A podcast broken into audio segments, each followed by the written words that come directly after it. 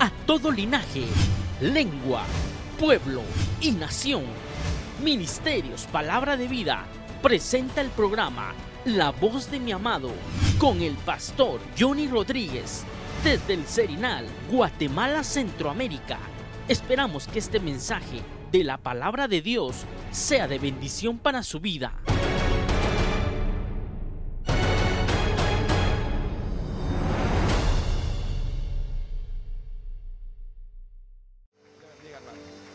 Gloria a Dios. ¿Por qué no se pone de pie, hermano?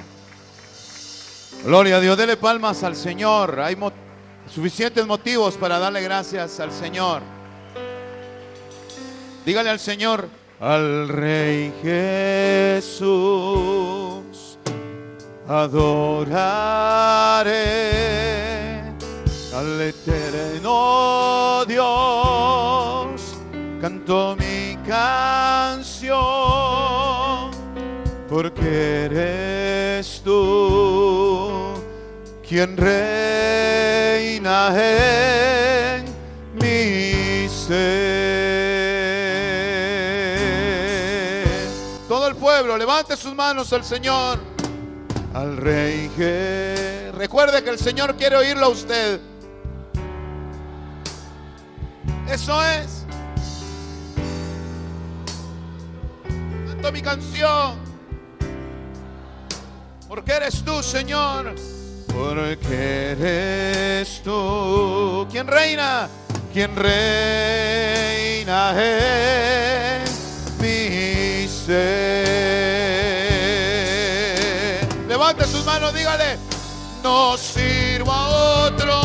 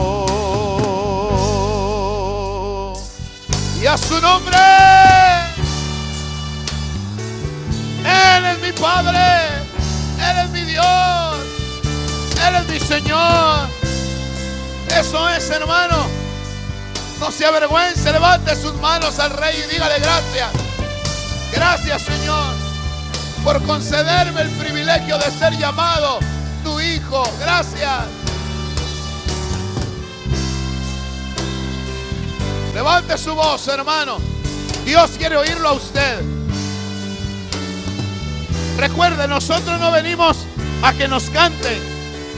Nosotros venimos a cantarle al Señor. Levante su voz. Dígale al Señor con todo su corazón. Aleluya. No sirvo a otro dioses.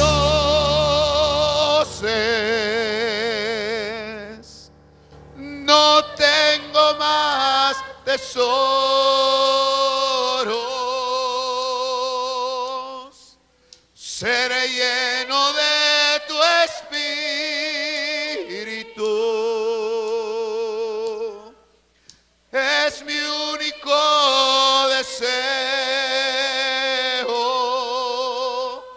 Ti, dígalo. Solo. A ti mi ofrenda doy y mi canción.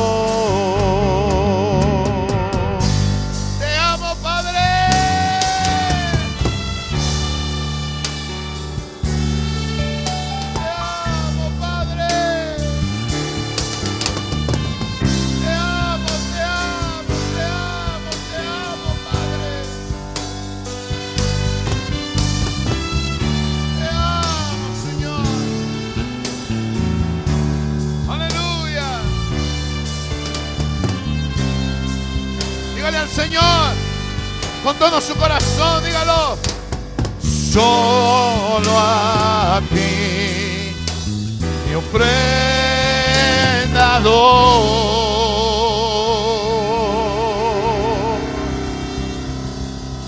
y mi canción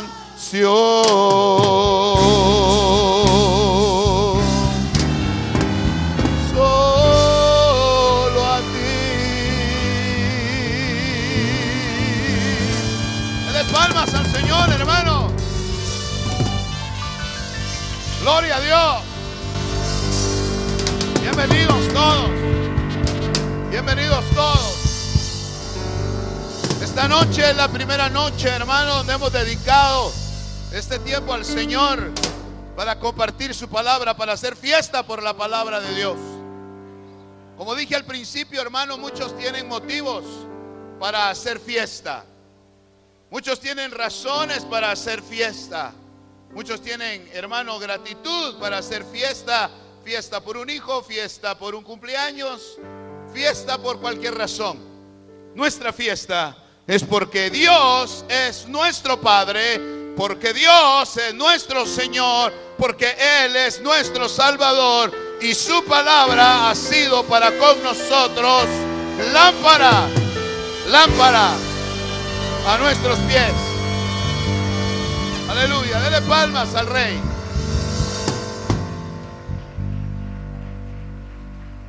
Dice la palabra del Señor, no lo digo yo, lo dice la palabra. El apóstol Pablo dice en primera de Timoteo, hermano, capítulo 4, dice que el tiempo final será un tiempo difícil.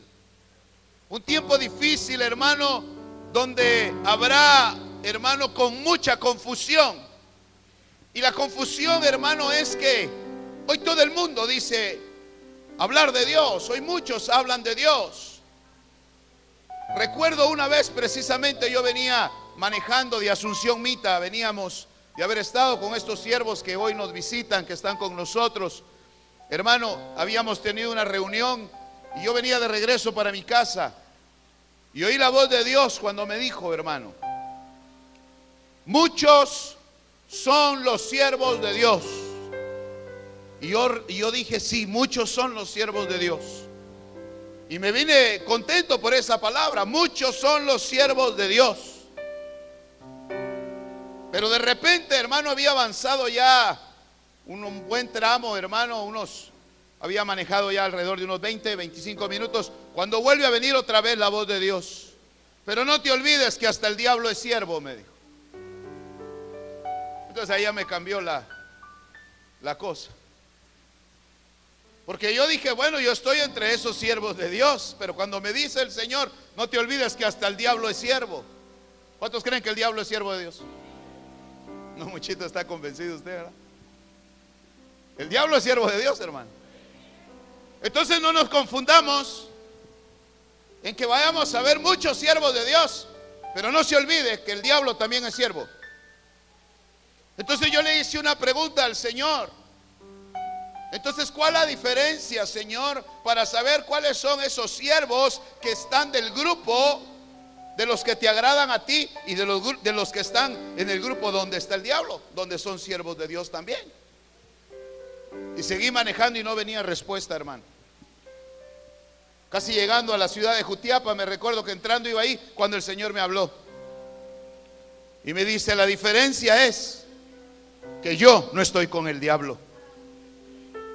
La diferencia entre mis siervos y siervos es que yo estaré con ciertos siervos, como está escrito, y Jehová estuvo con Moisés, y Jehová estuvo con David, Y Jehová estuvo con Samuel, pero yo no estoy con el diablo, me dijo el Señor. ¿Y sabe cuál es el motivo de esta fiesta? Que Jehová nuestro Dios está con nosotros. Él está contigo, hermano. Él está contigo. Pero no está con el diablo. Aunque Él es su siervo. Y alguien podría contradecirme, pero el mismo Señor Jesucristo se lo dijo a Satanás, hermano, en, la, batalla, en la lucha que tuvo el Señor en el desierto. Cuando Satanás llegó a tentarlo, le dijo, no tentarás al Señor tu Dios. Al Señor tu Dios. Él es tu Señor, Satanás. Él es tu Señor. Entonces, hermano, por eso es que hoy muchos dicen ser siervos de Dios. Pero la gran pregunta es, ¿estará Dios con ellos? Entonces esta noche, hermano, vamos a ver el por qué esta fiesta. El por qué esta fiesta de la palabra, hermano. Porque la palabra de Dios está escaseando, hermano. ¿Sabe quiénes no sienten que la palabra está escaseando? Los que tienen palabra de Dios. Le voy a hablar, por ejemplo, de, de los alimentos, hermano literales de los alimentos del vientre, hermano. La gente que no tiene para comer, hermano, está anhelando comer, pero el que tiene comida, ese no se preocupa, hermano. Gracias a Dios usted tiene para comer, pero pregúntele a aquellos que no tienen para comer, hermano. Andan anhelando, hermano, que alguien les comparta algo. Es por esa la razón, hermano, que necesitamos, hermano, que el Señor levante hombres de Dios, hermano, para que lleven su verdadera palabra su verdadera presencia, para que el Señor los envíe y los ponga donde Él los quiere, para compartir, para darle pan al hambriento y semilla al que siembra. Aleluya. Porque hoy pareciera que éxito de un ministerio, pareciera que éxito ministerial, hermano, es haber alcanzado fama es haber alcanzado, hermano, un renombre. Aquí en Guatemala tenemos un dicho, hermano, que dice, cría fama y échate a dormir. Hazte famoso y no te preocupes, ya todo el mundo te sigue. Me recuerdo también, hermano, estaba un día en la ciudad de Los Ángeles y Dios habló literalmente a mi vida, empezando a predicar y el Señor me habla y me dice, dile a mi pueblo que ya no es tiempo de ver ungidos es tiempo de ver la unción.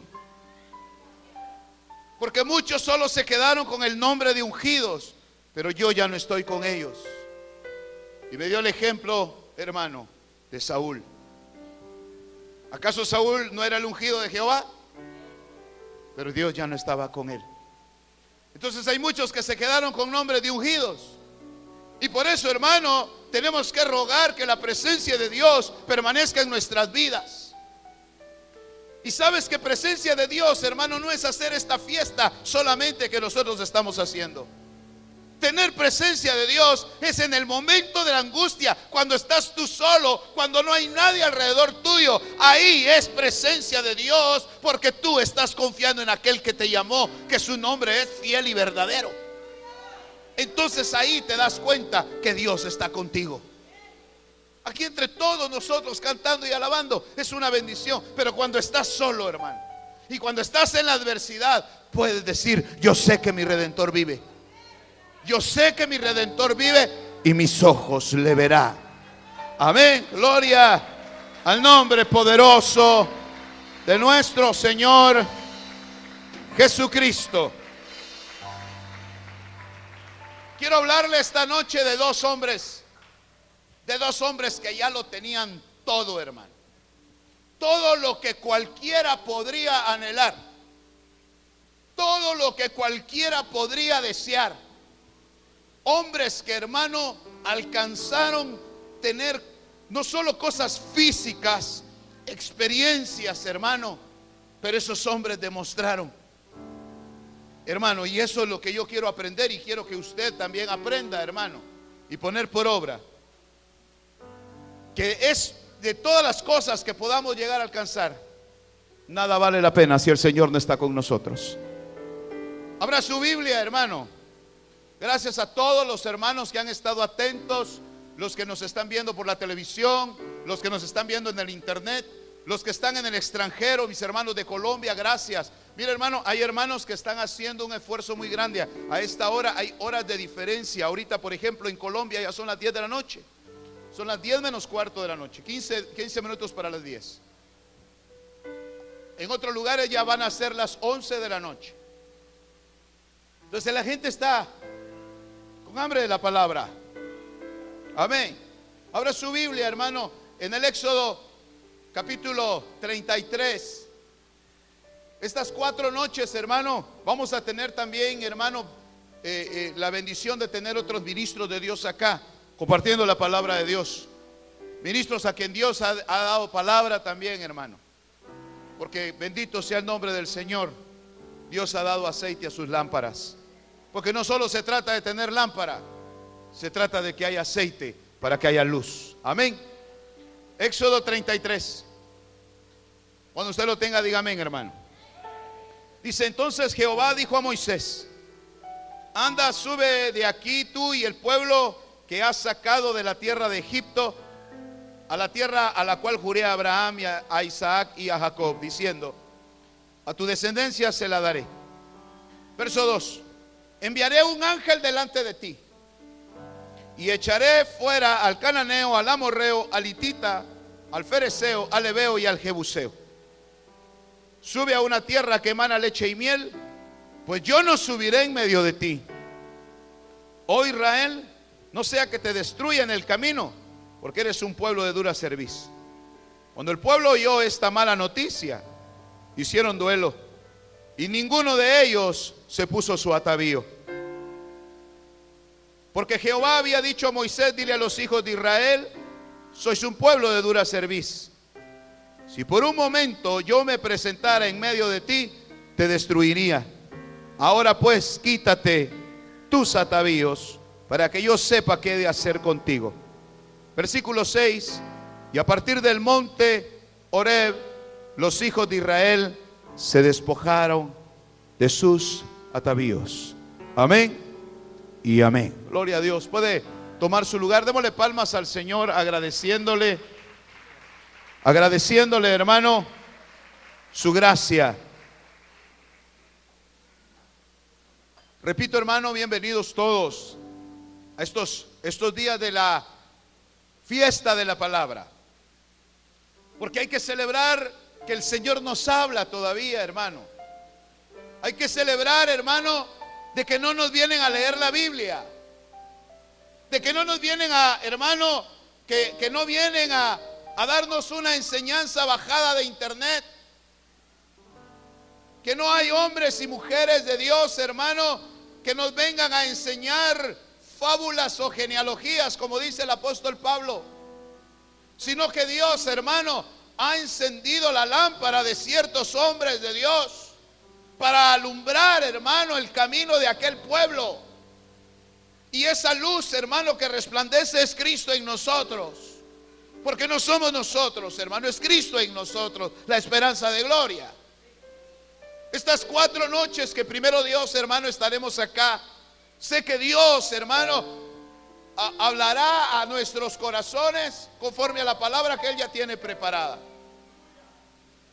Hermano, es tiempo donde, como dice el Salmo 36, en tu luz veremos la luz. Es tiempo, hermano, donde vamos a hacer diferencia entre luz y luz donde vamos a ver, como dice el Señor Jesucristo, ten cuidado que la luz que hay adentro de ti no sean tinieblas. Porque entonces pareciera que hay una luz falsa. Hermano, Moisés recibe la mala noticia. Dios les dice, yo no voy a ir con ustedes. Los voy a llevar a una tierra que emana leche y miel. Oiga, prácticamente les estaba cumpliendo lo que les había prometido. El Señor no les estaba diciendo no van a entrar.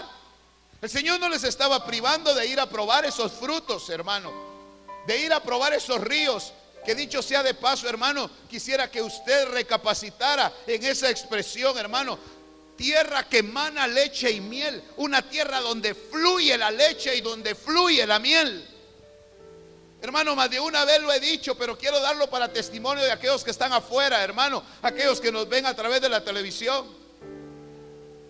Si usted quiere leche, hermano, leche natural, tiene que ir a ordeñar la vaca. Se puede imaginar que en esa tierra no había que ir a ordeñar la vaca, ahí habían ríos de leche. Se podía usted bañar en leche si quería, hermano. Aquí en Guatemala, cuando alguien tiene suerte, ¿qué decimos? Que leche va. Y allá, hermano, no era una suerte, era una bendición. El río era de leche. Hermano, los que quieren miel, tienen que ir a buscar los panales y arriesgarse, hermano. Arriesgarse a que las avispas los picoteen, hermano. Pero lo que el Señor estaba diciendo, ustedes no van a tener necesidad de subirse a los panales. Ustedes no van a tener necesidad que las avispas los piquen. Ustedes solo se tienen que acercar porque ahí los panales están fluyendo. La miel está fluyendo. Ustedes solo tienen que ir a agarrarla. Eso es lo que Dios estaba diciendo. Pero saben una cosa, yo no voy, les dijo. No tengan pena, sus enemigos van a irse. Yo voy a echar al cananeo, al fereceo, al jebuseo, a todos esos feos. Los voy a echar por ustedes. Pero saben una cosa, yo no voy con ustedes. Y el pueblo se entristeció. Hoy pareciera, hermano, que tener un gran templo es un gran éxito. Hoy pareciera que tener un montón de gente es señal de una gran bendición. Hoy pareciera, hermano, que haber alcanzado la compra de un terreno para la iglesia, pareciera que haber comprado ya un templo, hermano, para la iglesia, pareciera que eso es el éxito. ¿De qué nos sirve tener un gran palacio si no está Él, hermano? ¿De qué nos sirve tener tantas cosas si Él no está? Porque el atractivo, el agradable, hermano, en medio de nosotros se llama Jesucristo, su presencia, la gloria del Espíritu de Dios, la manifestación del Espíritu Santo, hermano. ¿De qué nos sirve, hermano, entonces llamarnos apóstoles? Si ni siquiera sabemos cuál es el ejercicio apostólico. ¿De qué nos sirve, hermano, que nos llamen profetas si desconocemos, hermano, que al llamarnos profetas no sabemos, hermano, en qué inmundos incursionamos? ¿Quiere que le diga, según el Señor Jesucristo, según mi Señor Jesucristo, cuáles son las señales de un verdadero apóstol y de un verdadero profeta? ¿Quiere o no quiere? Por eso Dios dijo en su sabiduría, dice, les enviaré profetas y les enviaré apóstoles. Y de ellos algunos los van a matar, dijo. Y a otros los van a apedrear, dijo. La señal de un verdadero profeta y de un verdadero apóstol es que o lo matan o lo apedrean. Se fueron los amenes. Ya lastimé su apóstol. Ya ofendí a su profeta. Hoy el Evangelio está maquillado, hermano. Con el respeto de mis amadas hermanas. Usted se mira de una manera cuando se acaba de levantar. Se mira de otra manera cuando todavía está dormida. Pero se mira de otra manera cuando está bien maquillada. Amén. Y hoy están maquillando a la iglesia. A la iglesia la tienen bien maquillada. Pero la iglesia está dormida. Y usted sabe que el dormido a todo dice sí. ¿Nunca le han llegado a preguntar algo dormido? Usted con tal de seguir durmiendo, ¿qué dice? Ah, ah, ah, cinco minutos más. Aunque no diga amén, hermano. Pastor Carlitos, ¿puedes buscarme el pasaje ese? Creo que está en Lucas. Donde dice, hermano, Dios en su sabiduría dijo, les enviaré apóstoles y profetas. Entonces, hermano amado, ¿por, ¿por, qué le traigo a colación eso, hermano? Porque un hombre de Dios como el apóstol Pablo, hermano, prefirió el vituperio, hermano, de los hombres, el vituperio aún de la misma iglesia, hermano, porque dice, todos me han abandonado. Y en Gálatas dice, hermano, capítulo 4, verso 20, creo que dice, por hablarles la verdad, yo me he vuelto enemigo de ustedes, le dice a los Gálatas, hermano. ¿Cuántos han leído eso? ¿Sabe por qué me mira así usted? Porque como que no mucho lee. Los verdaderos apóstoles y profetas, hermanos, son perseguidos, son apedreados.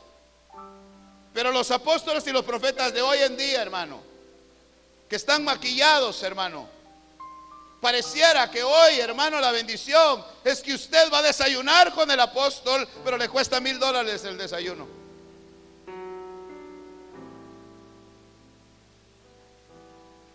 Que usted va a ir a un retiro donde va a estar el profeta, pero le vale 700 dólares el retiro.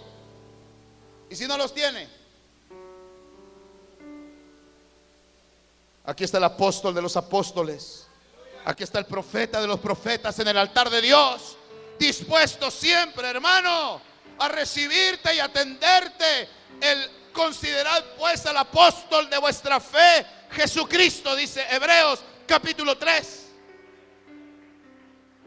Y el profeta de los profetas es el glorioso Señor Espíritu Santo.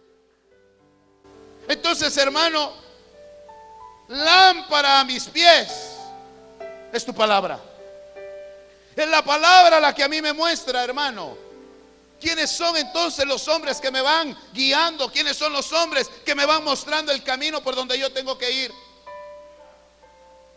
A la iglesia, hermano, le están trazando otra ruta. A la iglesia la están haciendo, hermano, que vuelva a Egipto. Que vaya a las riquezas de Egipto. Cuando hay riquezas más grandes en Canaán. Hermano, el Señor dijo, les da una promesa, les enviaré un ángel.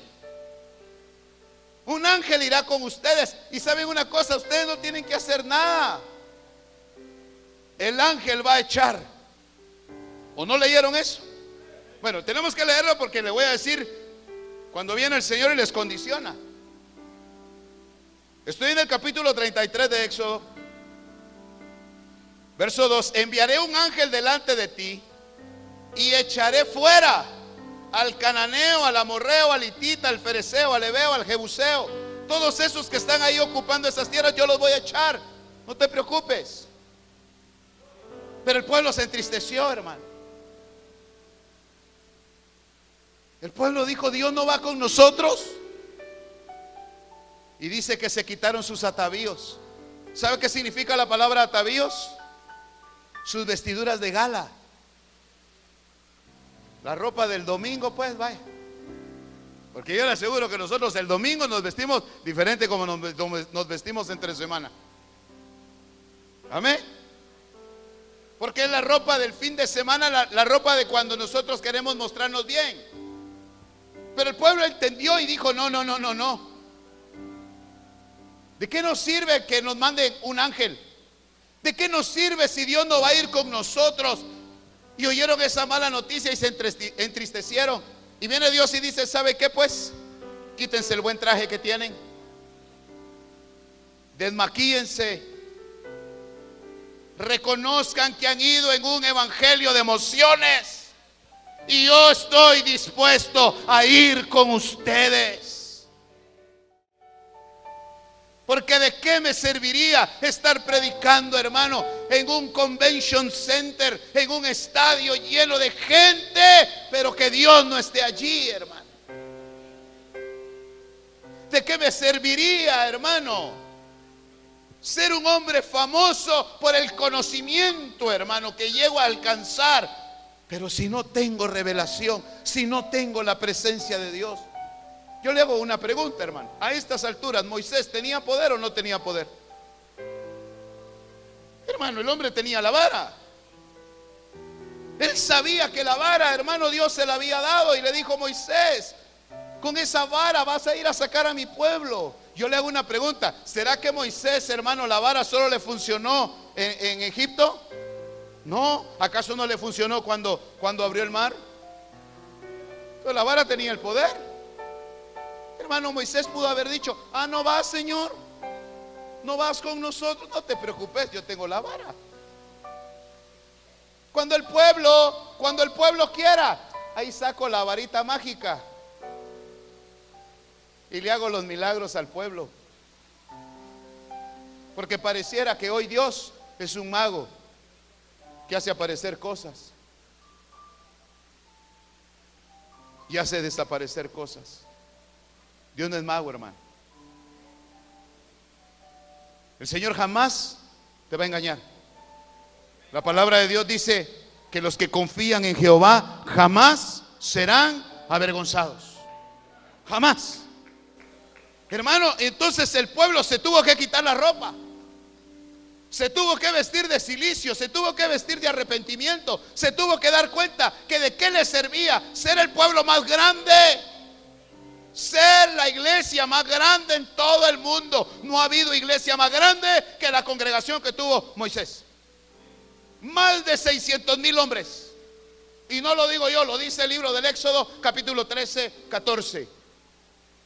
13 y 14. Ahí habla, hermano, que eran más de 600 mil, sin contar mujeres ni niños. Se estima, hermano, se estima que la congregación que Moisés pastoreó fue alrededor de un millón. Y Moisés jamás pidió que le compraran el camello último modelo. Pues le voy a hablar de ese tiempo, pues. Moisés no pidió, hermano, que le dieran lujos. Él andaba con el pueblo. Nosotros los pastores a veces miramos al pueblo un par de horas. Un día, hermano, había un gran problema aquí en la iglesia para, variar un poco. Estaba ahí sentado y me dan la noticia, pastor, pa, pa, pa, esto pasó, esto pasó en la iglesia. Ah, hermano, se entristeció mi corazón delante de Dios, le digo, me puse a llorar ahí. Dije, Señor, ¿qué hago con esta gente? Y el Señor me habló y me dijo, y tú solo estás con ellos un par de horas. Moisés caminó, durmió, desayunaba, cenaba, almorzaba con ellos. ¿Será que aguantaríamos así, pastores? Aleluya. Ese, ese, era el siervo de Dios, Moisés. Repito, hermano, Moisés ya lo tenía todo. Pues ella tenía poder, tenía la vara. Le ofrecen un ángel, que a cambio, a cambio de nada le ofrecen un ángel, hermano. Hermano, yo veo en la Biblia que un ángel mató a 185 mil hombres.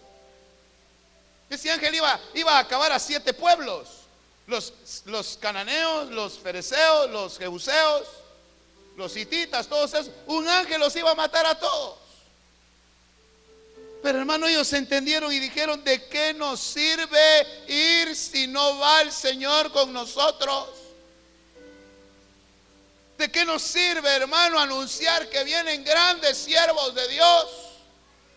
Repito, hermano, si usted se da cuenta, hoy los anuncios de las actividades, hermano, de las iglesias es, viene el fulano de tal, viene sultano de tal. Hermano, aquí usted no, no, no oyó ni siquiera quién va a venir a predicar. Lo que sí le dije, hermano, es que iba a haber palabra de Dios. ¿Y sabe por qué iba a haber palabra de Dios? Porque la palabra es Jesucristo. Él es la palabra de vida. Él es el motivo de nuestra fiesta, hermano. Independientemente al vaso que el Señor quiera usar.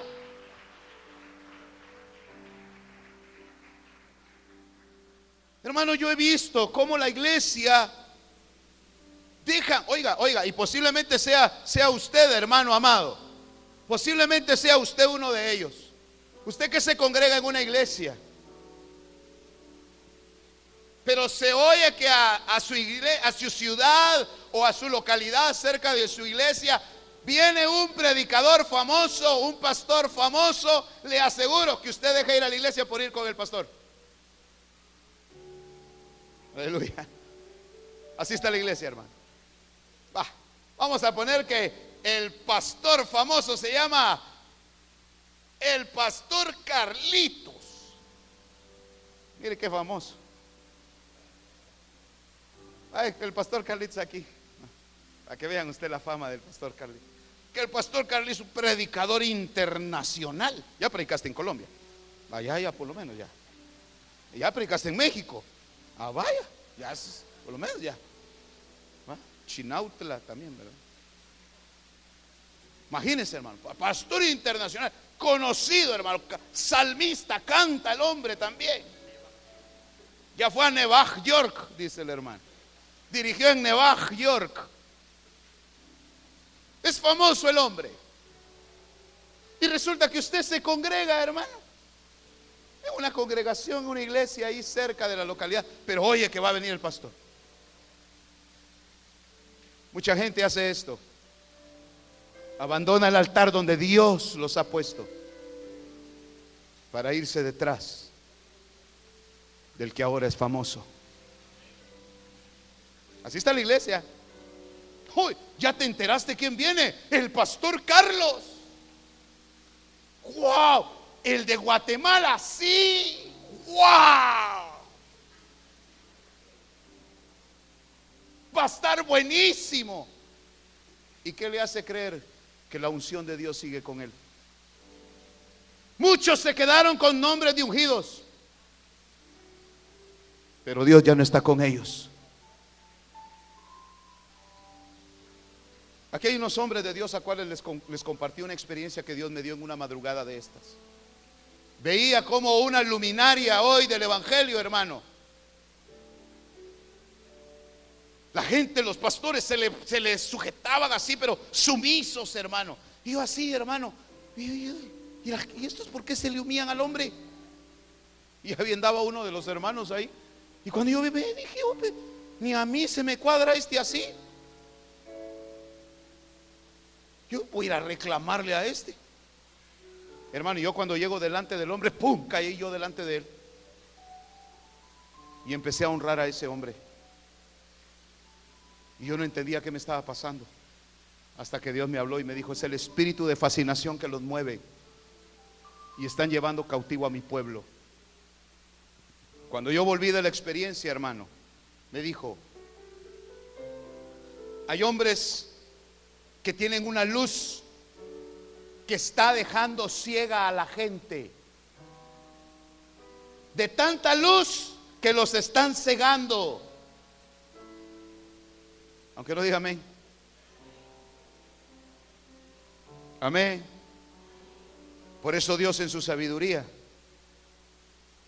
al profeta más grande, según la Biblia y según palabra de mi Señor Jesucristo, lo vistió de una manera anormal. ¿Sabe usted quién fue el profeta más grande de la ley? Juan el Bautista. Y le hicieron su traje, hermano, de pieles de camello. Y su cinto era un cinto de cuero para que la gente no pusiera su mirada en él, sino en lo que decía. Por sus frutos los conoceréis. Hermano Moisés ya tenía el poder, ya tenía la vara, ya tenía el pueblo, hermano. Dígame si Moisés no con ese gentío, hermano, alrededor de un millón de personas ya contando mujeres y niños. Moisés pudo haber dicho, no te preocupes si al fin de al cabo nos llevas a Canaán, Ahí vamos a comer. Pero mire las palabras de Moisés. Avance, hermano, conmigo. Verso 12. Estoy capítulo 33, verso 12.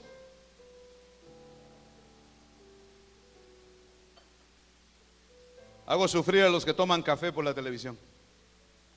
No, creo que más los hago sufrir a ustedes porque están en la televisión, están en su casa, pueden preparar café. Oiga, Dios dice, hermano, Moisés dice, perdón, verso 12, y Moisés le dijo a Jehová, mira, tú me dices, a subir a este pueblo, pero tú no me has declarado a quién enviarás conmigo. Además has dicho, te he conocido por tu nombre y también he hallado gracia ante mis, que has hallado gracia ante mis ojos. Ahora pues, dice el verso 13, si he hallado gracia ante tus ojos, te ruego que me hagas conocer tus caminos para que yo te conozca y halle gracia ante tus ojos. Considera también que esta nación es tu pueblo. Verso 14. Y él respondió, mi presencia irá contigo y yo te daré descanso. Verso 15. Entonces le dijo Moisés, si tu presencia no va con nosotros, Si tu presencia no va conmigo, entonces no me muevas de aquí. Entonces no me hagas subir. Amén. Señor, si tener un templo, un templo grande me va a hacer olvidarme de ti, mejor no me des nada. Pero mejor que se quede el grande conmigo. Si no me vas a dar, si me vas a dar un pueblo muy grande, de tal manera que voy a empezar a confiar en ese pueblo, mejor no me des nada. Prefiero que tú te quedes conmigo. Hoy es al revés la cosa, hermano. Señor, dame un pueblo grande. Señor, dame un templo grande, Señor. Señor, dame esto, dame lo otro. Pero ¿quién le está diciendo al Señor, quédate conmigo tú? Quédate conmigo tú, Señor, aunque jamás tenga casa, teniéndote a ti, lo tengo todo. ¿Quién está diciéndole al Señor? ¿Quién le está rogando? Quédate conmigo, quédate tú conmigo, Señor.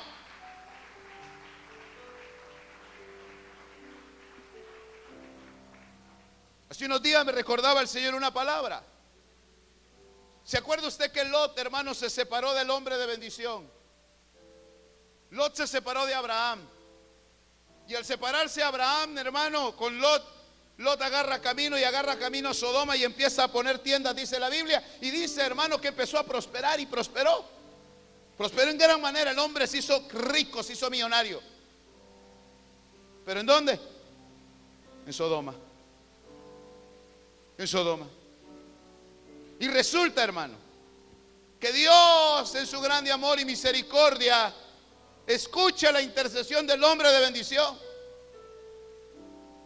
Y entonces Dios da la orden y dice, vayan a sacar a aquel que, que era, que es pariente de este varón, al cual es mi amigo, era Abraham, ¿verdad? Hermano, usted sabe que cuando llegan a sacar a Lot de Sodoma, solo salió Lot, salió su mujer, salieron sus hijas y la mujer quedó a mitad de camino. Pero Lot no sacó nada los bienes, las propiedades. Las iglesias. Las iglesias de Lot, les digo yo. ¿Y sabe por qué le hablo de las iglesias de Lot? Porque Lot tenía pastores. Y fueron los pastores los que le dijeron a Lot, vámonos de aquí, hombre, armemos nuestros ministerios. Apóstol Lot le dijeron, mire, ¿usted qué va a estar haciendo con este viejito? Este viejito solo cancioncitas viejitas canta, le dijeron.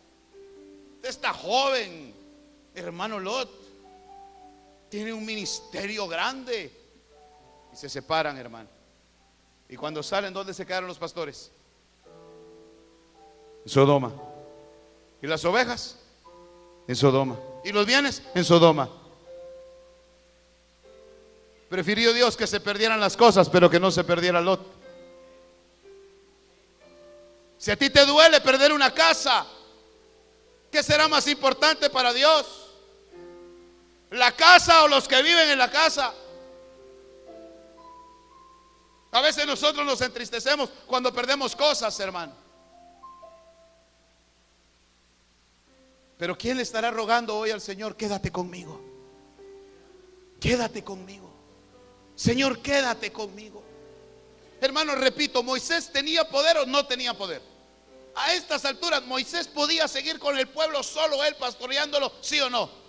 Pero él reaccionó y dijo, ¿y de qué me sirve a mí tener la vara, tener la unción? ¿De qué me sirve a mí que la gente me reconozca como su pastor? ¿De qué me sirve a mí que la gente me reconozca su libertador? Hermano, el hombre ya había hecho prodigios, señales. Hermano, yo le aseguro que el hombre podía haber seguido tirando la vara al suelo y convirtiéndose en serpiente. ¿Sí o no? Pero dijo, a mí no me mandó el Señor a entretener a la gente, dijo. A mí me mandó el Señor a sacarlos de la esclavitud de Egipto y a llevárselos a Canaán. ¿Y de qué me sirve llegar allá si el Señor no va conmigo? ¿De qué te sirve a ti tenerlo todo si no tienes al Señor? Por eso, hermano, una de las pocas veces, porque sí, han sido muy pocas contadas, pero han habido momentos donde Dios me ha hablado audiblemente, hermano. Recuerdo una vez que Dios me despertó, hermano, estaba yo durmiendo y audiblemente la voz de Dios me dijo, hermano, el Señor, están los ricos y los que tienen dinero, me dijo. Oiga, están los ricos y los que tienen dinero. Y el Señor me dijo, tú eres de los ricos. ¿De cuáles quiere ser usted? ay, ay, ay. Hoy pareciera que bendición es tener dinero. No, tener dinero es tener provisión. Pero primeramente busca el reino de Dios y su justicia y lo demás viene. Busca primero el reino, pero búscalo porque está escondido. Búscalo porque no está a la vista de los hombres. Búscalo, está en su palabra. Búscalo, está en la obediencia. Búscalo, está en lo secreto. Ahí búscalo y vas a encontrar al rey. Y su justicia y todo lo demás vendrá por añadidura. Hermano, Moisés ya tenía suficiente poder, tenía suficiente fama, tenía suficientes señales como para haber dicho, ok. Pudo haber dicho, no tengas pena, si quieres no me mandes el ángel. Amén. No tengas pena, no, no, yo, yo puedo. Hermano, ¿cuántas veces nos hemos sentido a veces, hermanos siervos, con el perdón de Dios, el perdón de ustedes? Pero ¿cuántas veces nos pudimos haber sentado, sentido ya suficientes como para subir al altar porque ya tengo una palabra? ¿No le ha pasado, hermano Ezequiel? Llegamos, llegamos al, al púlpito y no llevamos nada. 66 libros en la Biblia y dos revisadas de la, la prensa libre. Para ver si ahí siquiera nos hablan ahí. Y nada. Pero ¿sabe por qué es? para que no creamos que podemos todo. Yo escuché una vez un siervo de Dios decir, si tú no llevas mensaje, si tú no llevas un bosquejo, tú eres un irresponsable, dijo. Porque para eso te llamó Dios a tiempo completo, para estar en comunión con Él. Y no puede ser que después de estar horas ahí orando al Señor, Dios no te dio un mensaje. Yo dije, a mí no me funciona eso. ¿O no ha llorado usted, hermano César? Señor, dame la palabra. Y hace cinco minutos, Señor, y nada. Hasta que uno llega ahí, hermano. ¿No le ha pasado, hermano Ezequiel? ¿Le ha pasado, siervo Rubén? Ah, siempre de gloria a Dios. ¿Les ha pasado, siervos? A veces uno trae la Biblia solo como de adorno. Pero uno sabe que no trae nada. Pero ¿sabe por qué es? Porque lo importante es Él, la palabra es Él, la suficiencia es de Él. Yo solamente soy vaso, el agua es Él. Él es el que da, hermano, el agua para que te quite la sed, pueblo de Dios. ¿De dónde acá el hombre cree que tiene el poder para votar gente? Eso se llama fascinación. Hermano amado, usted mira el Evangelio. Jesucristo no andaba votando gente. Jesucristo en lugar de votar, Jesucristo levantaba. Él agarraba a los enfermos y le decía, toma tu camilla y vete. No le decía, y por allá eh, cae. Y imagínense el paralítico de toda la vida con su camilla y cuando llega por allá, ¡pum! cae, hermano. Ay, ¿en qué quedamos? Pero ¿sabe quiénes son esos?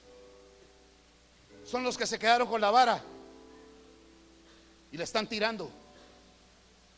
Como Janes y Jambres, dice Pablo. Como Janes y Jambres. Perdón, siervo. Imitadores. El Espíritu Santo no es para hacer matar de la risa a la gente. El Espíritu Santo no es para hacerte reír. Para hacerte reír le cuento yo un chiste, hermano. Y lo hago reír. Y mire, ya se está riendo y no le estoy contando nada.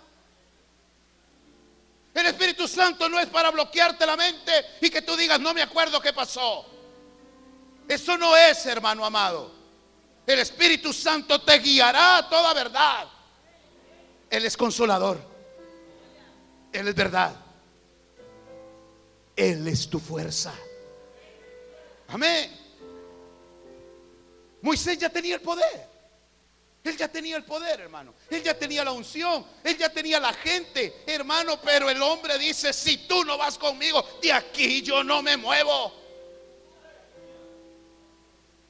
Mira, amado hermano, delante de quien estoy con el respeto que usted me merece, sin desear menospreciarlo a, ninguno aquí, hermano, y mucho menos a mis hermanos siervos. Pero hubiéramos ustedes, siervos, hubieran deseado pastorear en otro lugar y no donde están. ¿No ¿No nos palpitó alguna vez el corazón por ir a otras ciudades? Intentamos. ¿Y cómo nos fue? Este, es su servidor, hermano. Hoy estaba recordando, hablando con un hermano. Cuando quise irme a Estados Unidos para ser pastor allá, hermano. Hace 15 años. Y como Dios es especialista para regresar gente, nada más le pegó fuego al avión y no dejó que me fuera. Y cuando me dijo es en Guatemala, bueno, Señor, ¿dónde es? Zona 10, zona 15, zona 14, carretera El Salvador. Sí, carretera al Salvador, kilómetro 49.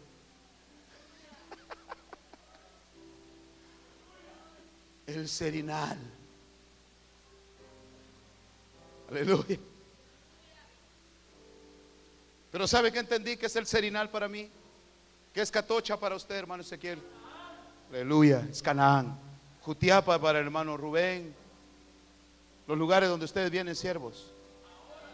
Ah, ah, ah. Claro. ¿Quién, ¿Quién quería ir a Catocha? ¿Quién quería ir a Jutiapa? ¿Quién quería venir al Serinal? Hermano, aquí en el Serinal en invierno uno crecía. A muchos les gustaba venir en, invierno. Crecían 10 centímetros. Así era la, suela de, de, lodo, hermano. Que nos tocaba que caminar y bajarnos en la calle principal, en el Nazareth Street. O sea, la calle del Nazareno. Aquellas polvazones en verano, hermano. Aquí no había agua. ¿Y sabe qué es lo más tremendo? Sigue sin haber agua. Pero ¿sabe qué ha sido el Serinal para mí? Que es Catocha para usted, que es Jutiapa. ¿Qué ha sido esos lugares? Los escondites donde Dios nos ha puesto para que no nos agarren las luminarias y nos quieran llevar a sus, a sus ágapes, hermano. Mire, lo digo delante de Dios. No le han ofrecido pastorear a usted en Estados Unidos, hermano Ezequiel. Rubén, a usted le han ofrecido pastorear a Estados Unidos. ¿Cuántas veces? Tres veces. ¿Cuántas veces le ofrecieron a usted, cierto? Muchas veces. Y su servidor no se diga, hermano. A mí me ofrecieron quedarme pastoreando en Europa, hermano. Me entregaban una iglesia en Alemania. Imagínese, hermano. Pastor alemán. Puro chucho, ¿ah? Me ofrecieron quedarme en España, me ofrecieron irme a Bélgica. Yo le dije al Señor, si tú no me hablas, yo no me muevo. Y sabe, Dios no me habló. Y si Dios no me habló, hermano, como decimos aquí en Guate, entendido a señas. Pero Dios sí me dijo, mi presencia está contigo. Pero yo te tengo en el serinal y ahí vas a estar hasta que yo te diga. Hasta que yo te diga. Alabado sea el nombre del Señor. ¿Y sabe por qué, hermano? ¿Sabe también que ha sido esto para nosotros, siervos? Como, fue Belén para, para David. Como fue Belén para el Señor Jesucristo. Tú, Belén Efrata, la más pequeña, la más insignificante. Así sería, ¿verdad? Tú, Catocha. Yo me recuerdo hace muchos años, hermano. Mi mamá es de Catocha, hermano, de donde viene el hermano Ezequiel, que es pastor allá. Mi mamá es de ahí, hermano. Cuando llegaba uno a Catocha, hermano, en esos años, hermano Ezequiel, año 85, 87, 90, hermano, ay Dios, hermano, llegar a Catocha. Mire, usted se bajaba en donde estaba la carretera, terminaba la carretera en la arenera y uno de pelito negro, hermano. Cuando uno llegaba a Catocha, llegaba a cancha, hermano. Ojos güeros, rubio, hermano. Mire, si hubiera existido en ese tiempo el spray, le hace uno el permanente y queda cancha para toda la vida. La polvazón, hermano. ¿Quién quiere ir a Catocha? Ahí lo mandó el Señor. Pero esa fue su, esa fue su Canaán, esa es su Canaán ahora. Entonces, hermano, no es, no es donde, inclusive, inclusive el pueblo de Dios escuche esto. Hoy el pueblo de Dios escoge dónde congregarse. Como que fuera un menú, ¿verdad? Voy a ir a, voy a ir a aquella iglesia. Oh, me, me gusta la iglesia, pero el predicador no. Voy a ir a aquella iglesia. Oh, me gusta el predicador, ¿cómo predica? Ay, pero qué calor ahí. Ay, no tienen aire acondicionado. Ay, las sillas muy, muy duras.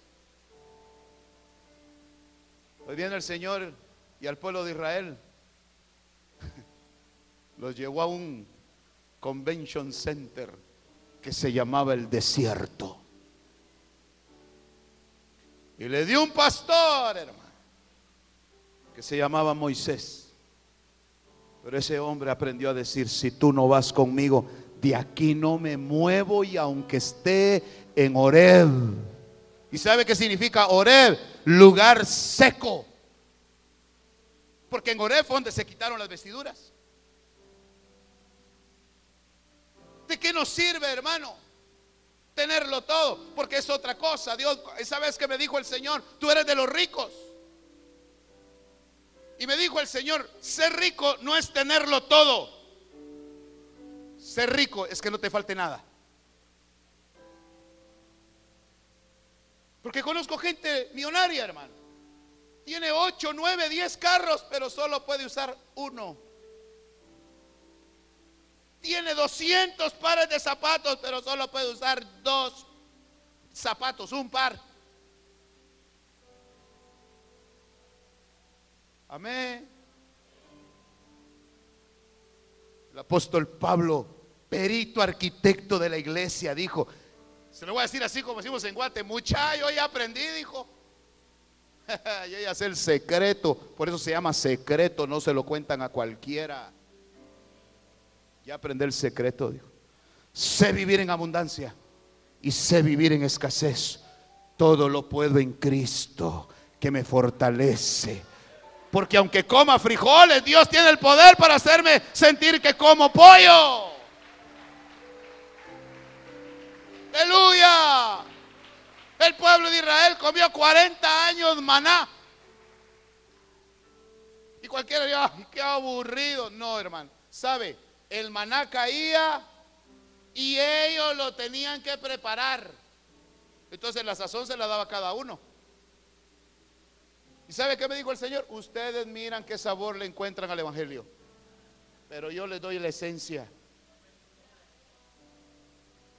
Hermano, y cuando hacemos una fiesta así alegre, hermano, y traemos a los tigres de Cristo.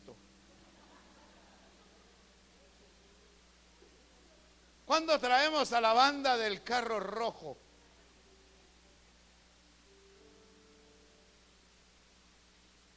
¿Quiere usted presencia de Dios? Deje de ver hombres. El pueblo de Dios está acostumbrado a traer cantantes para que le canten. Los verdaderos adoradores no, esperan que les canten. Ellos cantan para Dios. Ellos cantan para Dios. Y entonces ahí hay presencia de Dios. Porque dice el Señor, oh, esto ya entendieron. Esto ya se dieron cuenta que lo importante soy yo. Amén. Bueno, Moisés Hermano, un claro ejemplo que el hombre ya no necesitaba nada, pero entendió, ¿de qué me sirve seguir si Dios no va conmigo? Y otro hombre, hermano, que tenía la promesa, que le dieron la promesa cuando era un joven, que lo ungieron en medio de sus hermanos, que lo levanta Dios, hermano, para gobernar una nación grande y poderosa como era Israel. Estoy hablando de David. El hombre era rey, hermano. El hombre era profeta, el hombre era un adorador, el hombre era un guerrero, el hombre tenía ya fama, el hombre tenía el reino. Ese hombre, hermano, pudo, pudo hacer la revisión de Israel, hermano, y contó la gente, vio cuánta gente tenía, vio todo lo que poseía, pero el hombre de repente se para y dice, ¿de qué me sirve todo esto? Si la presencia de Dios no está aquí. Abra su Biblia. Ahora sí le voy a predicar. Esta era la introducción. los hermanos. ¡ah! ¿Cuánto tarda un culto? Hasta que todos los profetas de Baal sean degollados. Primer libro de Crónicas, capítulo 13.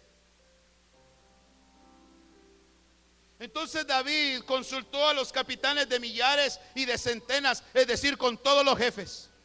Y David dijo a toda la asamblea de Israel, si les parece bien y si y Jehová nuestro Dios le parece también, enviamos mensajes a todas partes, a nuestros parientes que permanezcan en toda la tierra de Israel y también a los sacerdotes, a los levitas que están con ellos en sus ciudades y a las tierras de pastos para que se reúnan con nosotros y traigamos. ¿Traigamos qué?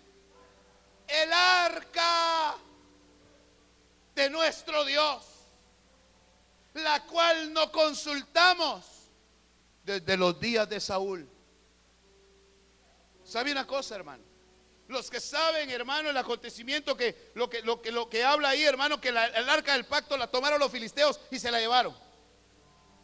Y, y el arca, hermano, era la presencia de Dios mismo, era la señal de que Dios estaba con Israel. Y se llevan el arca, hermano, y en lugar de ser beneficio para los filisteos, los enferma. Los enferma, los atormenta. Dice la Biblia que les mandaron, hermano, enfermedades bien tremendas. Que hoy no voy a hablar de eso, pero ya en algún momento he hablado de eso. Tumores, dice la Biblia, pero la versión antigua dice que eran hemorroides. Ya salgamos de ahí, oiga. Los filisteos devuelven el arca. Y llega a la casa de Abinadab y oiga, Saúl se entera, pero no hace nada. ¿Y sabe por qué no hizo nada Saúl? Porque ya tenía el reino. Ya tenía el rey. Ella era rey, ya tenía el reino, tenía ejército, tenía poder. ¿Qué le hacía falta? Nada. Así puede haber gente que va a la iglesia, tiene privilegios, predica, canta en la alabanza, es ujier, diácono, diaconiza, No le hace falta nada. Pero David dijo, no, ¿de qué me sirve a mí la corona? Si aquí no está el Señor. Ahora, yo le digo una cosa. ¿David tenía al Señor o no lo tenía? David lo tenía. Pero ¿sabe qué dijo David? ¿Y de qué me sirve, Señor, que solo yo lo tenga y los demás no? Señor, si te sirves, visita también. Así como me visitas a mí, visita a tu pueblo. Así que como cuando yo te alabo, te canto, te hago canto, Señor, porque ese hombre, ese hombre le hacía cantos a Dios, hermano. Señor, así como cuando yo te los canto, que tu pueblo aprenda a cantarlos también y que te derrame sobre ellos como te derrama sobre mí. Y David dice, Israel no será lo mismo si tú no estás con nosotros. Entonces manda a llamar a los jefes. Y les dice, siervos, ¿les parece bien que el arca siga allá? De aquel lado donde está, en la casa de Abinadab. 20 años la casa allí y nadie hizo nada por ir a traerla. Así, hermano, hay mucho pueblo de Dios que lleva 20 años en el Evangelio haciendo lo mismo y la presencia de Dios nada. Pero David dijo, no, yo no puedo seguir así. Yo necesito, Señor, que el pueblo aprenda a conocerte. Y mandan a traer el arca, hermano. ¿Y sabe que hubo ese día por ir a traer el arca? Hubo una fiesta, pero en medio de la fiesta hubo una muerte. ¿Y sabe por qué hubo muerte? Porque Dios estaba enseñándole a David que la manera que la traían no era la manera correcta, porque venía en carro nuevo. Y ese es el evangelio atractivo hoy, el carro nuevo, las cosas nuevas, porque Dios tiene cosas para ti, cosas grandes. Un día escuché a un pseudo profeta decir, dice el Señor, esta es la mejor Navidad que vas a tener este año. Perdóneme, hermano. Dios no habla así. Como dijo aquella hermana, no te agüites, pueblo mío. Aguante usted. El Señor dice, el que confía en mí jamás será avergonzado. Bendeciré a Jehová en todo tiempo. Amén. Eso es la presencia de Dios. Dios conmigo, si Dios conmigo, ¿quién contra mí? Entonces David entendió eso y dijo, no, no, no, no, hay que ir a traerla. Repito, él ya era rey, ya tenía ejército, ya tenía gente, ya tenía esposa, tenía hijos, tenía descendencia. Pero Dios no estaba en Israel. Entonces, ¿de qué nos sirve, hermano? ¿De qué nos sirve? Ah, bueno, estábamos hablando que traía en medio de la fiesta hubo una muerte, pero era para parar a David, porque venía en carro nuevo. Y la presencia de Dios no se trae en carro nuevo, la presencia de Dios venía, tenía que venir en los hombros de los sacerdotes. Entonces David entiende, hermano, y manda al arca a guardarla y a refugiarla. Y la tiene tres meses, la tiene un hombre que se llamaba Obededom. Obed significa siervo y Edom significa rojo, significa siervo rojo. Ese hombre creía en Cristo. Ese hombre tenía la revelación, Obededom tenía la revelación. ¿Quién era Cristo? Porque la presencia de Dios, el arca del pacto es Cristo mismo, hermano. Por eso la iglesia, la iglesia no es la iglesia del hermano Ezequiel, no es la iglesia del hermano Rubén, no es la iglesia del hermano Johnny, la iglesia es la iglesia de Jesucristo, porque Él es el importante, Él es el digno de gloria. La iglesia, la iglesia de Jesucristo. Aleluya. No es la iglesia de los ministros. Los ministros solamente somos mayordomos, hermanos del Señor, siervos del Señor. El importante, hermano, es el Señor Jesucristo. El arca misma de Dios es Cristo. Y David manda a traer esa arca, hermano, para que el pueblo se diera cuenta lo que era alabar a Dios, lo que era tener la presencia de Dios. Y la mandan a traer, hermano, avancemos. Dice en el capítulo, aleluya, 14, perdón, Capítulo 13 de Crónicas, verso 14. Hubo una muerte, le dije, ¿verdad? Así que el arca de Dios estuvo con la familia de Obededom en su casa por tres meses y bendijo Jehová a la familia de Obededom y todo lo que tenía, porque ese hombre aprovechó, entendió que era tener la presencia de Dios. Oiga lo que le voy a decir. La presencia de Dios no es para hacer dinero. La presencia de Dios no es para volverte famoso. La presencia de Dios es para que haya alguien en la tierra y valore quién es Él. Yo le hago una pregunta. ¿Cuántos son padres de familia aquí? Levante la mano.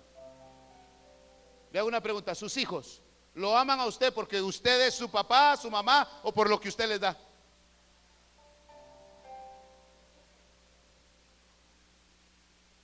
¿Qué debería de ser lo ideal? Que nos amen, aunque no hayan panqueques en la mañana. Que nos amen, aunque no haya iPhone 6. Ay, cómprame un iPhone, pa. Dios, mi hija, caldo de iPhone vamos a comer por un año. Tú vas a amar a tu padre no por lo que te da, sino por lo que Él es. Y así hay mucho pueblo de Dios. Señor, dame, Señor, dame, Señor, dame, y dame, y dame. Hermano, David ya lo tenía todo, pero no tenía al Señor. Es más, es que, es que David, hermano, es que David se agarró la mejor parte. ¿Sabe a dónde se llevó David el arca del pacto? A su casa, hermano. ¿Puede imaginar? Es que si la dejo allá en el templo, dijo, ahí no me van a dejar entrar los sacerdotes. Y como en mi casa mando yo, dijo. Él entendió que ese Obededom, hermano, era, era el siervo de Cristo. Era el profeta, hermano, que apuntaba que el arca del pacto verdadera, hermano, es Cristo. La presencia de Dios. ¿Sabe cómo? El Señor me dijo hace unos días, ¿sabes que mi gloria tiene nombre? ¿Cuántos quieren la gloria del Padre? La gloria del Padre es Jesucristo. Él es su gloria, hermano. Él no comparte su gloria con nadie y no la ha dado a nosotros. ¿Y cuando está esa gloria contigo? Cuando estás solo, hermano. Cuando estás sola, cuando nadie te entiende, pero ahí está el Señor diciéndote, yo estoy contigo. Y eso fue lo que David hizo, hermano. Mandó a traer el arca. Cuando se oyó que por tres meses, hermano, había prosperado esa casa, dijo, oh, entonces Dios no está enojado conmigo. La voy a mandar a traer, pero ahora ya sé. Voy a quitar el carro nuevo y voy a traer a los sacerdotes. Y traen a los sacerdotes, hermano. Y dice, hermano, en el capítulo 15 de Crónicas, verso 1, y David hizo para sí casas en la ciudad de David y preparó un lugar para el arca de Dios y levantó una tienda para ella. Entonces David dijo, nadie ha de llevar el arca de Dios sino los levitas, porque Jehová los escogió para llevar el arca de Dios y servirle para siempre. Y los pone, hermano, allí el rey David. Y me llama la atención, hermano, y usted sabe que el rey David, hermano, hizo que viniera el arca y él venía danzando. Fue una fiesta pública. Fue una fiesta en la vía pública. David danzando y saltando algo que jamás nadie había hecho, hermano. Porque en Israel las que danzaban eran las mujeres. Por primera vez un hombre se atrevió a hacer algo diferente. Y David empezó a danzar. Porque la alegría de él, hermano, no era que era rey. La alegría de él no era que tenía un reino. La alegría de él es que Dios se iba a vivir con él a su casa, hermano. Esa era la alegría. Esa es la alegría de esta casa. Que esta casa tiene, hermano. Palabra de Dios. Que usted, siervo de Dios, tiene lámpara encendida. Que Dios le habla, hermano. Que usted no tiene necesidad, hermano, de mendigar porque el justo está aquí. ¿Sabe cómo se llama el justo? Jesucristo. Porque yo no he visto justo desamparado, ni su simiente que ande mendigando pan. Presencia de Dios. Hermano, la he sentido Mire, hermano, yo para la gloria de Dios he predicado en lugares públicos, he predicado en, en, casas, he predicado en cárceles, he predicado en hospitales, he predicado en iglesias grandes, en templos grandes, en templos pequeños, debajo de un árbol, hermano. Pero ¿sabe qué es lo más maravilloso? Dios es el mismo. Dios es el mismo. Me recuerdo que un día, hermano, estaba predicando, hermano, en un lugar que se llama el Jícaro. No sé, ¿nos están viendo en, Quesada? Sí, va, gloria a Dios. Por allá los hermanos de Quesada. Estaba yo en el Jícaro, hermano. Habíamos ido, hermano, allá. Aquí están mis hermanos que son de por allá, hermana Patti, hermano Byron. Allá, allá está, allá está.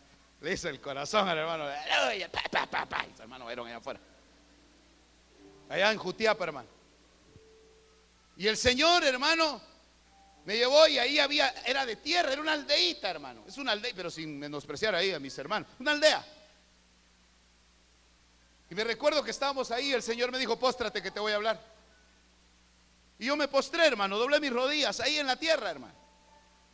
Y me puse a orar y el Señor empezó a hablar. Y me dijo, ¿sabes por qué el hombre tiene que buscarme de rodillas? Yo ahí, hermano, Señor, ¿por qué? Porque así formé yo a Adán, me dijo. El Señor se puso así, mire hermano. Y juntó el polvito, hermano. Nosotros ni de tierra somos, dice. Somos de polvo, hermano. Solo para que nos bajen de la nube que andamos, ¿verdad? ¿Usted cómo se siente con el polvo así? Cuando siente polvo en su y chish, Ya aprendí a decir chish en inglés. Yuk. Y de ahí somos. Y el padre haciendo esto, mire hermano, juntándolo todo. Y le dio forma al hombre. Entonces cuando, por eso es, me dijo, es que el hombre me busca de rodillas, porque de rodillas me encontré con él. Amén. Bueno, yo me paré. Y cuando me paré, obvio, estaba en la tierra. Mi Casimir inglés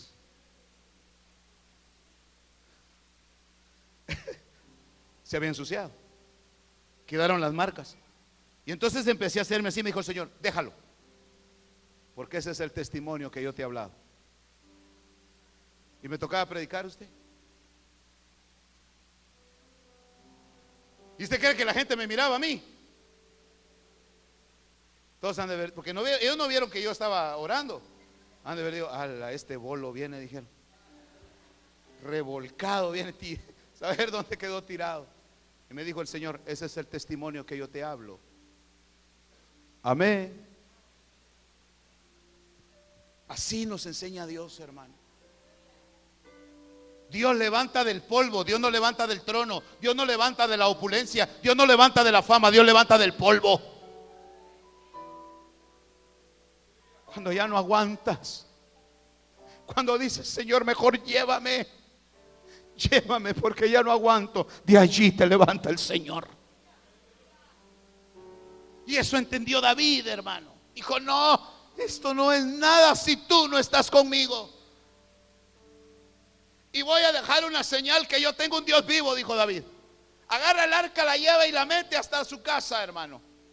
Y deja hombres de Dios, sacerdotes, alrededor del arca, hermano. Yo voy a ir terminando. Capítulo 15 de Crónicas. Y dice, hermano, verso número 16. Entonces David habló a los jefes de los levitas que designaran a sus parientes los cantores con instrumentos de música, con arpas, con liras, con címbalos muy resonantes, alzando la voz con alegría. Y los levitas designaron a Emán, hijo de Joel, de sus parientes a Asaf, hijo de Berequías, y de los hijos de Merari, sus parientes a Etán, hijo de Cusaías, y con ellos en segundo lugar sus parientes Zacarías, Ben, Jaciel, Semiramot, Geiel, Uní, Eliab, Benaía, Maasaía, Matatías. Bueno, todos estos nombres que eran porteros. Pero ¿por qué, hermano? Dios dejó esos hombres ahí junto al arca. A esto quiero llegar, hermano. Da una serie, pero en el verso 24 dice, Sebanías, Josafat, Natanael, Amasaías, Zacarías, Benaías y Eliezer, los sacerdotes tocaban las trompetas delante de donde dice? Delante del arca. Delante del arca de Dios. Para que permanecieran allí. ¿Cuánto tiempo? Permanentemente. ¿Sabe qué es lo que Dios estaba enseñándole a David por qué tenían que haber instrumentos ahí. Porque le estaban diciendo, da testimonio que tu Dios es un Dios vivo. Tu Dios, David, es un Dios vivo. Y por eso cuando usted canta no es para ponerse alegre, usted canta porque está alegre, porque le metieron, hermano, la fiesta adentro. Y cuando nosotros cantamos, danzamos, la fiesta de adentro se manifiesta afuera. Aleluya. Por eso le decía en estos días, hermano, David tuvo que poner instrumentos de viento dando testimonio. Mi Dios está vivo. Hace unos días yo se lo dije, hermano, la iglesia se está llenando de mucho instrumento sintético. Pero Dios está esperando lo natural. Lo natural, hermano. Mire, aquí dice que David puso trompetas. Dice, hermano, que habían címbalos. Dice que habían, hermano, muchos instrumentos. Dice en el verso 28. Iba todo Israel junto al arca del pacto, iba subiendo el arca del pacto de Jehová con aclamaciones, con sonido de bocinas, con trompetas, con címbalos muy resonantes, con arpas y con liras, diciendo mi Dios está vivo. ¿Sabe quiénes son las trompetas hoy? ¿Sabe usted quiénes son las liras hoy? ¿Sabe quiénes son los cuernos hoy? Quiero oír los cuernos, quiero oír las trompetas, quiero oír las liras. ¿Quiénes son? ¿Quiénes son los que dicen al arca, mi Dios es un Dios vivo? Aleluya. No sirvo a otro Dios. Mi Dios es un Dios vivo. No tengo más tesoro. ¿Qué te puedo dar yo, Señor? ¿Qué te puedo dar yo, Padre, si tú lo tienes todo? Ministerios Palabra de Vida presentó el programa La voz de mi amado con el pastor Johnny Rodríguez. Esperamos que este mensaje de la palabra de Dios haya sido de bendición para su vida. Si desea oración, puede comunicarse a los teléfonos área 502 7888 2251 y al 5007 3437. También puede visitar nuestra página web www.ministeriosPalabraDeVida.org. Que Dios le bendiga.